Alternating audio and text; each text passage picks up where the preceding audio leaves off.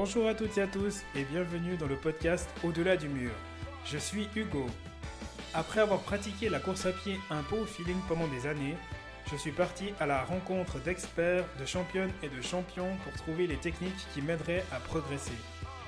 Seul ou avec des invités, je vous partage mes découvertes, des conseils et des astuces pour que vous éprouviez du plaisir dans la course à pied et vous aider à construire votre propre champion. Installez-vous confortablement dans votre siège et c'est parti pour l'épisode du jour.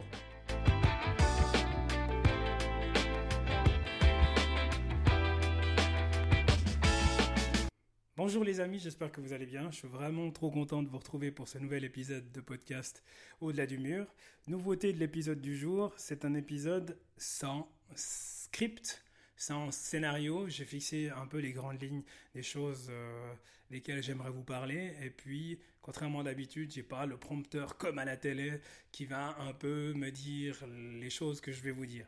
Ce qui est important de retenir là-dedans, c'est que j'ai envie d'être naturel quand je parle avec vous, un peu comme si on était l'un face à l'autre.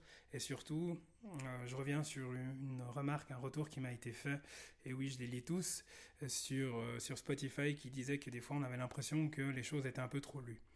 Donc, euh, je me lance dans l'exercice, vous me direz ce que vous en pensez. En tout cas, je me réjouis de cet exercice live. C'est la quatrième fois que je recommence à enregistrer cet épisode de podcast, donc il y a intérêt à avoir que des 5 étoiles. Je déconne. Objectif de l'épisode du jour, c'est de vous parler du jour où j'ai dû changer ma manière de m'entraîner. C'est hyper simple et compliqué à la fois, mais je vais essayer de synthétiser la chose. Dans notre parcours, quand on veut être un meilleur athlète, quand on veut être la meilleure version de nous-mêmes, etc., c'est toujours assez compliqué de se dire qu'on va suivre euh, le parcours d'un point A à un point B et qu'il n'y aura aucune embûche qui se retrouvera sur notre chemin. Ça, c'est quand on fait un plan d'entraînement où on se dit qu'on va pouvoir s'entraîner 60 euh, heures par semaine alors qu'en fait 60 heures, euh, ça correspond à l'heure, peut-être qu'on passe au travail. L'objectif de l'épisode du jour, c'est de parler, c'est de partager mon expérience concernant le jour où j'ai dû changer ma manière de m'entraîner. Quand j'ai commencé à courir sérieusement en 2017, j'avais pour habitude de courir 45 minutes, une heure et quart, toujours au même rythme. Je partais de chez moi, j'arrivais chez moi à la même allure. Ça montait, ça descendait, je gardais la même vitesse. Je ne regardais pas la fréquence cardiaque, rien du tout. Pour moi, un entraînement réussi à l'époque, c'était je rentre chez moi, je me regarde dans le miroir, je suis coulant de sueur, moteur c'est parfait, tout va bien. Je me suis jamais blessé en courant comme ça. J'ai couru mon premier semi-marathon comme ça, avec un temps pas trop dégueu pour moi, donc je me suis dit que c'était certainement la bonne méthode. Ça, c'est le genre de choses qu'on se dit, par exemple, quand on commence la course à pied, et puis euh, quand on entend la fausse phrase Ouais, la course à pied, c'est un sport euh, très facile, accessible à tout le monde, qui coûte pas très cher. Tout est faux. je m'égare, je reviens sur euh, le, problème de l'allure quand j'ai commencé à courir. Au bout d'un moment, après mon, premier semi-marathon, j'ai intégré un club de course à pied, et puis j'ai commencé à découvrir le fractionné. Donc à ce moment-là, je me suis dit, ok, j'ai envie de progresser encore dans la course à pied, donc c'est le moment de faire appel à un coach. Quand je suis allé voir ce coach, on a euh, fait ce qu'on appelle un test de lactate. Le test de lactate, pour vous en parler brièvement, c'est un test où on va euh, commencer à marcher et puis on va courir des paliers, on va augmenter la vitesse chaque minute 30 jusqu'à ce qu'on n'en puisse plus. Et chaque minute 30, on va prélever une goutte de sang au niveau de l'oreille ou au niveau du doigt pour mesurer le taux de lactate. Cette fameuse mesure du taux de lactate et de la vitesse à laquelle on va décrocher qui permettent de déterminer la VMA et les différents palier où on va s'entraîner. Donc endurance fondamentale, euh, le seuil, euh, VMA, etc. Pendant tout ce plan d'entraînement, quand euh, je m'entraînais pour mon semi-marathon, à aucun moment je me suis intéressé à ma fréquence cardiaque. La seule chose qui importait pour moi, c'était l'allure. Quand je regarde les analyses de ma fréquence cardiaque de l'époque, je me dis que c'était pas trop faux parce que le jour de mon challenge semi-marathon, pourquoi est-ce que j'appelle ça challenge semi-marathon? C'est parce que je l'ai couru en 2020. Euh, donc à l'époque où les courses elles étaient toutes annulées, mais je m'étais euh, entraîné, j'avais commencé à m'entraîner, je voulais absolument aller jusqu'au bout de mon plan d'entraînement. Donc on a trouvé euh, des amis qui étaient d'accord de m'accompagner et puis de, de m'amener autour du lac de Mora pour qu'on fasse un bout du lac de Mora aller-retour pour que ça corresponde aux 21 km. 21,195, je sais plus.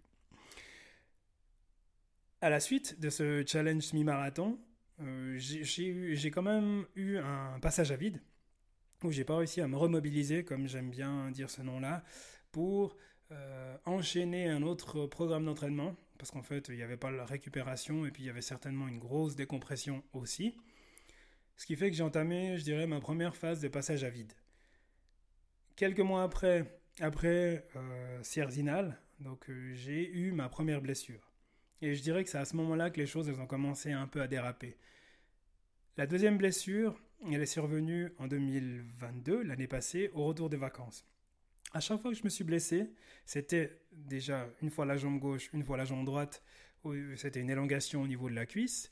C'était parce que j'ai voulu en faire trop, trop vite. Ça, c'est quelque chose que je retiens avec le recul. Mais également le fait que j'étais pas prêt physiquement, je dirais, à, Enfin, mon corps n'était pas prêt physiquement à ce que j'allais lui, lui envoyer. Euh, il n'était pas prêt à encaisser ce que j'avais prévu de lui faire encaisser.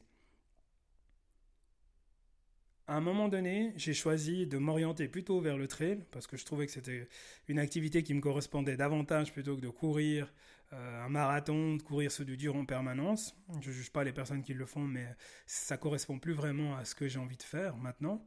Donc j'ai trouvé un coach de trail avec lequel bah, euh, on a pris les mêmes valeurs qu'en 2019, on a fait euh, quelques mesures, etc. Et puis, on est un peu allé à la louche pour définir ma VMA et puis quels étaient mes différents seuils. Là où on a vu que ça commençait à clocher, c'est quand j'avais des intervalles, donc du fractionné en montée, et puis où je devais faire 5, 6, 7, 8 accélérations en montée, et puis je me rendais compte qu'à peine arrivé à la moitié de la première montée, j'avais déjà plus de souffle et j'avais les cuisses qui brûlaient comme pas possible. J'étais limité, j'arrivais pas. J'arrivais pas, il y avait un blocage. J'avais l'impression que je, traînais un poids de 500 kg au-dessus de mes épaules et que j'arrivais pas à monter. À ce moment-là, euh, bah, je me suis dit qu'il y avait peut-être un problème de santé. On se dit toujours ça quand il y a un truc qui va pas. Hein. C'est plus simple que d'admettre qu'on n'a pas le niveau. Et puis, euh, sur la base des discussions qu'on a eues avec, avec mon coach, on s'est quand même dit que ça pouvait être une bonne idée de faire un petit check-up médical. On parle toujours du certificat médical euh, où il n'y a pas de contre-indication à, la pratique de la course à pied. Ben, je me suis dit, ok, je vais aller consulter un médecin du sport. Recommande-moi le meilleur médecin du sport de la région et puis je vais aller le voir. Et puis, euh, je vais faire une batterie de tests complets pour savoir s'il y a quelque chose qui cloche chez moi, qui peut expliquer que euh, je me retrouve si facilement dans le rouge et que j'arrive pas à accélérer en montée. Quand je vous en parle maintenant, ça paraît absurde, je sais, mais sur le moment, il faut aussi rajouter que euh, j'ai des, cuisses, j'ai une musculature qui est quand même assez, assez prononcée. J'ai plus une musculature de sprinter que quelqu'un qui va faire de la course de fond et j'ai des cuisses qui sont en permanence dures. Donc vraiment dures musculairement, elles sont systématiquement en tension. Donc euh, ça, plus encore ma sensation, c'est le genre de choses qui nous faisaient penser qu'il y avait peut-être un problème. Donc quand je suis allé voir le médecin du sport, on a, enfin, il a commencé, je me suis déshabillé, etc. Il a pris, euh, il a pris mon poids, il a pris mes mensurations.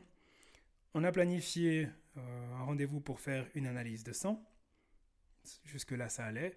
Ensuite, il m'a rappelé les bases élémentaires de physique que j'avais oubliées depuis mes études. Et pourtant, c'était hyper simple.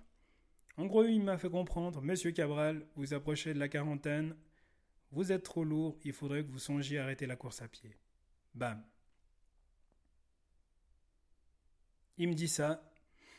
Ça, sort comme ça, je me dis ok, très bien, peut-être qu'il plaisante, peut-être qu'il plaisante pas. Mais non, non, il était, il était tout à fait sérieux. Il était tout à fait sérieux. Je reviendrai sur, ce, sur cette partie-là un peu plus tard. On a fait une prise de sang. L'analyse de sang n'a absolument rien de détecté. Il n'y avait pas une maladie rare à laquelle j'aurais pu donner mon nom. Il n'y avait rien du tout. La seule chose qui restait et qui résonnait toujours dans mon esprit était le fait que j'étais entre guillemets out. j'approchais de la quarantaine, j'étais beaucoup trop lourd. Ça, jusqu'à ce jour-là, j'en avais conscience, mais que quelqu'un d'externe me, me fasse comprendre que pour le niveau de performance que je cherche à atteindre, j'étais trop lourd, ça pouvait être un problème. Ça change un peu la perspective. Par contre, un truc violent, c'est de dire, faut que tu arrêtes la course à pied. Parce que sinon, dans pas longtemps, euh, t'es foutu. On fait une avance rapide, j'ai pas arrêté la course à pied du tout. Après avoir discuté avec mon coach, l'approche qu'on a prise, c'est de se dire, ok, on va faire table rase. Il y a effectivement des éléments qui pointaient vers ce genre de diagnostic-là, avec un peu moins de violence effectivement. C'était que depuis ma première blessure, j'ai systématiquement fait que de régresser. je me suis blessé, j'ai ralenti ma pratique, j'ai repris trop vite, j'ai pris un peu de poids, j'ai repris, j'ai repris, j'ai repris, j'ai essayé de, subsister, mais j'ai jamais réussi à retrouver mon niveau d'avant. Et ce qu'il faut aussi rajouter, c'est le fait que bah, j'ai papa deux fois dans cet intervalle-là, et puis que la physionomie, la dynamique de l'entraînement, c'est plus du tout la même, parce que on n'a pas la même quantité de repos. au niveau de la gestion du temps, c'est pas du tout la même chose. Au niveau de la gestion du stress et de la charge mentale, c'est pas du tout non plus la même chose. Ce qui fait que cette, ce reset, ce tabula rasa, il était vraiment indispensable. Comment est-ce qu'il s'est matérialisé? Bah, C'est hyper simple. Pour le même effort que je faisais en 2019, jusqu'en 2019, eh ben, il fallait que mon cœur y batte plus haut, vu que j'avais cessé de l'entraîner, pour pouvoir me permettre d'avancer, je dirais, comme j'avais l'habitude de le faire avant. Donc, qu'est-ce qui s'est passé? Pour reprendre une comparaison de mon coach, euh, c'était qu'il me disait euh, tu as une grosse carrosserie, mais un petit moteur. C'était pourtant évident. La carrosserie, bah, elle s'est bodybuildée avec les années. Et puis le moteur, il n'a pas suivi. Bien au contraire, j'ai arrêté d'entraîner le moteur, ou alors j'ai arrêté de le solliciter autant qu'avant. Et puis on sait à quel point le corps, il a tendance à euh, rester sur ses acquis, et puis à régresser si on ne le stimule pas en permanence. Là, je vais mettre un petit peu de côté mon cas pour revenir aux bases de la production de l'énergie quand on court. Quand on court, on a deux sources d'énergie qui vont travailler ensemble pour nous permettre d'avancer. Les graisses ou les lipides, les sucres ou les glucides. En fonction de l'énergie dont on a besoin, donc à l'allure à laquelle on va travailler, on va plus ou moins consommer de graisse ou de sucre. Les deux n'étant pas forcément disponibles euh, à la même vitesse. Le sucre est disponible plus rapidement que les graisses et c'est pour ça qu'on l'utilise, on le sollicite davantage quand on fait des, des courses euh, de demi-fond, euh, des sprints, etc. Quand on marche, 85%, jusqu'à 85% de l'énergie qui est fournie, elle vient des graisses. Quand on est dans un sprint, on tombe déjà à 40%. Quand je dis sprint, c'est le niveau d'intensité. Si on reprend maintenant du tiroir le fait que quand j'étais en montée, bah, j'avais mes pulses qui montaient au taquet comme si j'étais en train de faire un sprint, on commence à comprendre pourquoi est-ce que j'avais des problèmes en montée.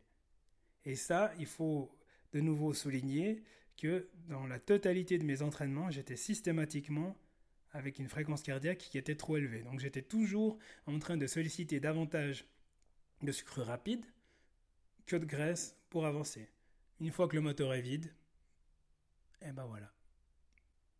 Du coup, l'objectif qu'on s'est fixé avec mon coach, c'était de faire diminuer la fréquence cardiaque à l'effort. Et ça, ça a été la partie la plus difficile à accepter, euh, tout simplement parce que diminuer la fréquence cardiaque à l'effort, ça veut dire entraîner toutes les zones de fréquence cardiaque, y compris les plus lentes. Étant donné que dans mon cas de figure, si je caricature, dès que je commence à marcher, mes pulses elles montent à 120. Ça veut dire que l'essentiel de mes entraînements se déroulait en marchant. Je suis passé du jour au lendemain à des entraînements où je courais à une allure de 6 minutes au kilomètre, 6 minutes 30 au kilomètre, c'est à peu près 10 km heure, pour ceux qui n'ont pas l'habitude, à 8, 10. Dès qu'il y avait une montée, je marchais. Au plat, je courais quelques secondes et les pulses s'envolaient à nouveau. Cette phase-là, elle a duré trois mois.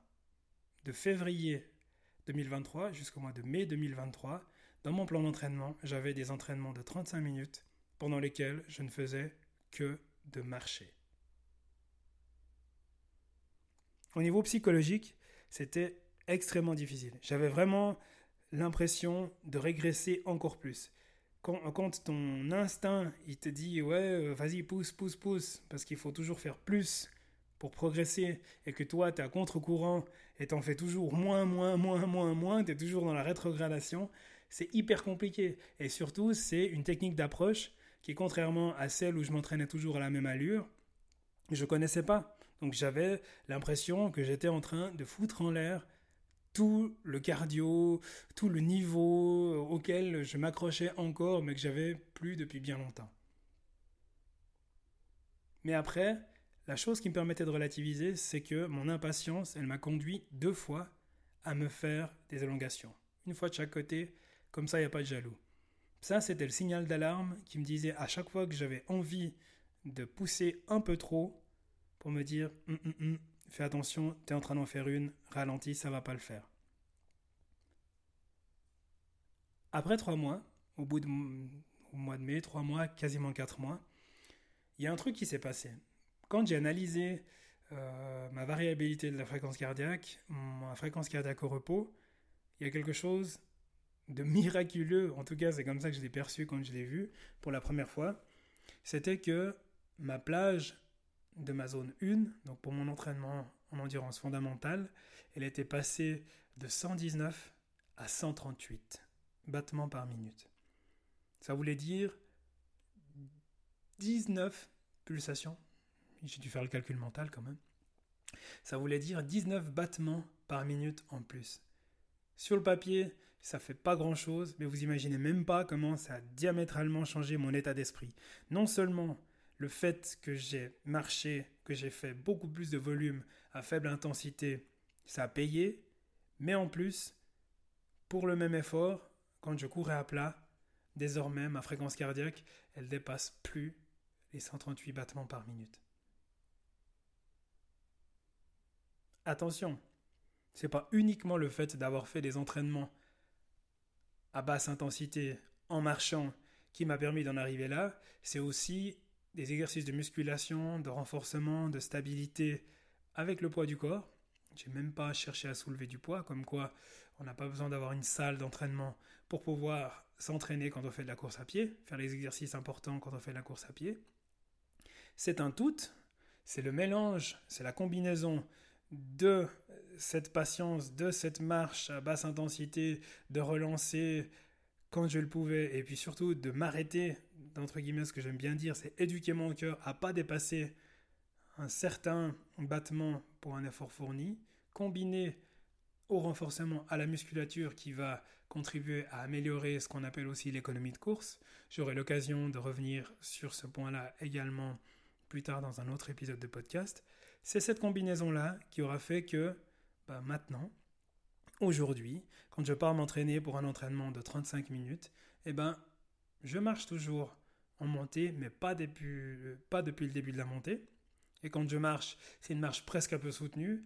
Et dès que je suis au plat, je peux relancer directement parce que j'ai la fréquence cardiaque qui redescend instantanément à un rythme qui est juste totalement gérable et je prends un max de plaisir. Le chemin, il est encore long vers la voie du progrès parce que si maintenant j'ai réussi, je dirais, à amener mon cœur dans le droit chemin, et eh ben sur la base de ça, il va falloir que je continue à construire des fondations solides, que je me déleste de quelques kilos superflus quand même, parce que l'idée c'est de pouvoir crapahuter euh, le plus vite possible en dépensant le moins d'énergie possible on la montagne. Et puis, comme disait le très fameux médecin du sport, plus c'est lourd, bah, si tu un sac de patates de 25 kg sur l'épaule, pour l'amener en haut, c'est assez compliqué.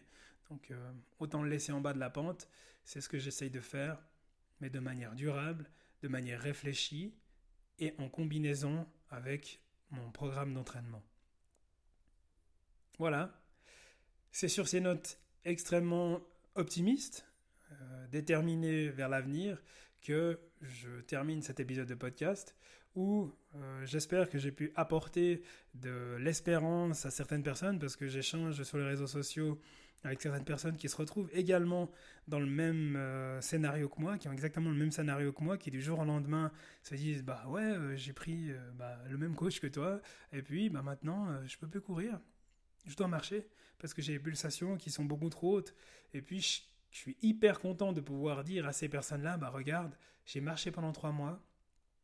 Ok, c'était pénible, mais maintenant, je peux recommencer à courir sereinement, et puis je sais que je suis sur la bonne voie, parce que c'est cette voie-là qui va me permettre de limiter la consommation de sucre, qui est moins disponible que les graisses à l'effort, et donc ça va me permettre de fournir un effort plus intense, plus longtemps, et donc d'aller plus loin, plus longtemps. Voilà, c'est le moment de mon appel à l'action pas de jingle de fin de cet épisode aujourd'hui. Je vais juste vous remercier de m'avoir écouté jusqu'à maintenant. Et puis si vous avez apprécié ce format euh, en live, sans filet de sécurité, je vous invite à me laisser un like, un pouce en l'air, des commentaires. Dites-moi ce que vous avez pensé de ce format sans filet de sécurité. Et puis, euh, on verra si on continue comme ça. Abonnez-vous au podcast sur Spotify, qui est ma plateforme je dirais principal, mais je suis aussi disponible sur la plupart des plateformes de streaming. D'ici la publication du prochain épisode, portez-vous bien, allez à très vite, ciao